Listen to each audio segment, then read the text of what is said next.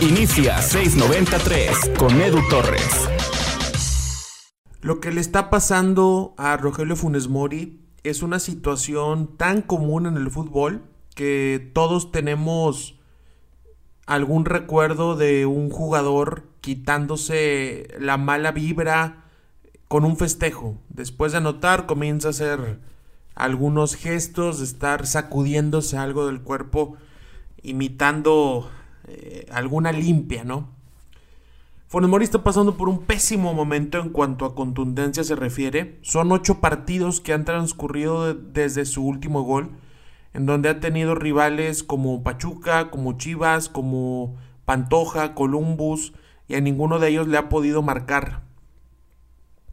En esa racha de ocho encuentros durante 40 días, ha tenido 22 remates, 22 tiros, de los cuales hay un penal que falló ante Pachuca, hay varios tiros al poste y también hay fallas garrafales que rayan en lo ridículo, como la del pasado jueves enfrentando al equipo de Santos Laguna, en donde le cae una pelota desde el sector de la izquierda y termina, termina cometiendo un error en, en la ejecución, termina definiendo bastante mal. Funes Mori es uno de los mejores jugadores en la historia del Monterrey, al menos estadísticamente hablando. Solo dos futbolistas tienen más de 100 goles con esta camiseta, uno es Humberto Suazo y el otro es él. Ambos 121. Y este camino entre el 121 y el 122 define mucho de lo que ha sido la carrera de Rogelio Funes Mori. Errores, presión, falta de apoyo de los aficionados. Es increíble cómo, pese a ser un jugador histórico para la institución, no tiene el cariño que uno se esperaría. No tiene el reconocimiento, no tiene la simpatía. Yo creo que si nos ponemos a buscar cuántas playeras hay con el 7 de Funes Mori o con el 9 de Jansen, muy probablemente saldría ganando el, el jugador holandés la gente se va por otro tipo de cosas para seleccionar a sus ídolos, a sus referentes, aunque parece que esa frase de los goles son amores no se ha visto reflejada en la relación Funes Mori con la gente del Monterrey, con la gente de la pandilla. ¿Qué le pasa a Rogelio? ¿Es un tema futbolístico? No creo, porque 22 remates en 8 partidos no es una cantidad tan alta, o sea, no, no podemos decir que ha tenido muchísimas oportunidades, son 2.75 por partido en promedio, hay unas donde tuvo 5, otras donde tuvo una, en alguna se quedó en cero, pero siempre ha, estado ahí de, manera constante. Eh, se le están creando las oportunidades, los compañeros les están, le, están dando esa, esa chance, eh, pero la pelota no está entrando evidentemente por errores en la ejecución de las oportunidades lo que pasó por ejemplo ante Pachuca la cantidad de oportunidades la cantidad de tiros que falló lo que ocurrió en el clásico regio ante Nahuel Guzmán que le atajó un mano a mano y otro en donde era un tiro al poste que por ejemplo por ahí decía Claudio Núñez en el teléfono rojo con sabor en RG La Deportiva decía es que eh, Funes Mori no hace mal partido contra Tigres y los remates que hace tampoco son malos, son buenos, buena ubicación, buena colocación. El tema es todavía peor con ese aspecto. Si jugando bien fallas, si haciendo bien las cosas te equivocas, fallas, erras, no entra, la situación se pone todavía peor. A lo mejor si uno, si uno viera que Funes Mori la agarra y le pega muy abajo la pelota y sale totalmente desviada o abanica, dices, bueno, lo que tiene que mejorar es la parte de la definición, tiene que mejorar eh, pegarle 800 veces a la pelota, etcétera, lo, lo, que, lo que tenga que, pasar para mejorar ese aspecto. Pero sí ha tenido buenos remates. Por ejemplo, ante Santos también. Una oportunidad de un contragolpe, va por el sector de la izquierda, Funes Mori va en el carril central, eh, recibe la pelota, le pega en linderos del área y sale apenas desviado. Pudo ser un golazo, pudo ser un golazo y, y todos volvernos locos por la forma en que superó la, la sequía y, y, no entró. Después, la jugada que recién mencionábamos que falla prácticamente sin portero, de pronto ha pasado con Jansen en partidos anteriores, en donde le va a pegar con la izquierda y termina pegándole con la rodilla derecha y nos reímos y que Chanflensen y burlas y esto y el otro, pero están entrando. Y yo estoy seguro que cuando Funes Mori ve que entra esa clase de balones, le da una envidia, le da, le da rabia. No porque le vaya bien a su compañero, no porque le vaya bien al Monterrey, sino porque él sabe que está esforzándose, que está entrenando, que está trabajando, y aunque le tire bien, no entra. Y Jansen le pega mal y entra. Ese tipo de cosas también se van sumando a la frustración.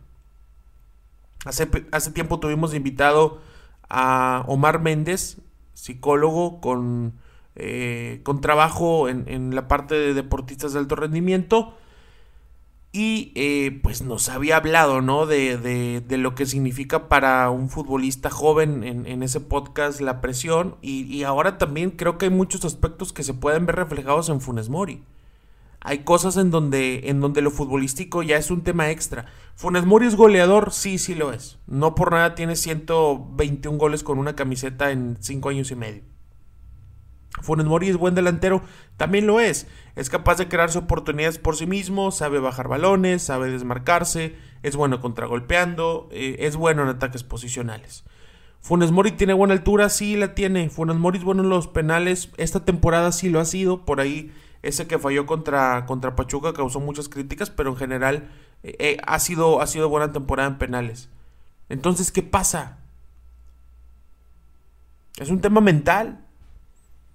Es un, tema psicológico. Hay jugadores que esta clase de récord o de metas los motivan a buscar más. Hay otros que les pesa. A Funes Mori parece que le está pesando. Parece que lo peor que le pudo ocurrir a Rogelio Funes Mori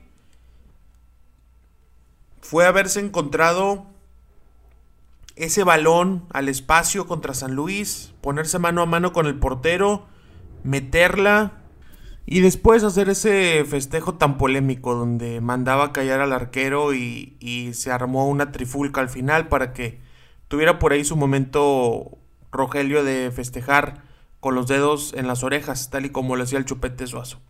Parece que eso fue lo peor que le pudo ocurrir. Quizá lo mejor hubiera sido que no llegara, que cayera en el minuto uno de otro partido y en ese mismo encuentro marcar el 122.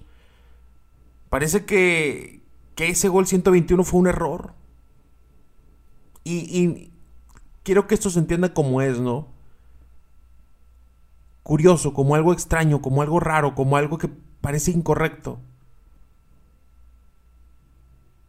Funes Mori tiene un problema. Funes Mori tiene un problema que lo tiene que tratar con un profesional. Funes Mori tiene un problema que lo tiene que tratar con sus compañeros, con su entrenador.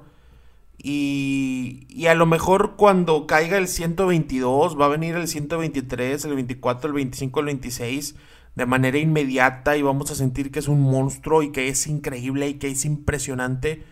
Pero hoy el 122 no llega después de 40 días. No llega. Después de ocho partidos, no llega. Y le está haciendo daño al Monterrey. Le está afectando. Le afectó en la seguidilla de partidos donde no pudieron ganar. Pachuca, Chivas y Tigres. Le afectó. Le afectó ante Santos en el primer partido de liguilla.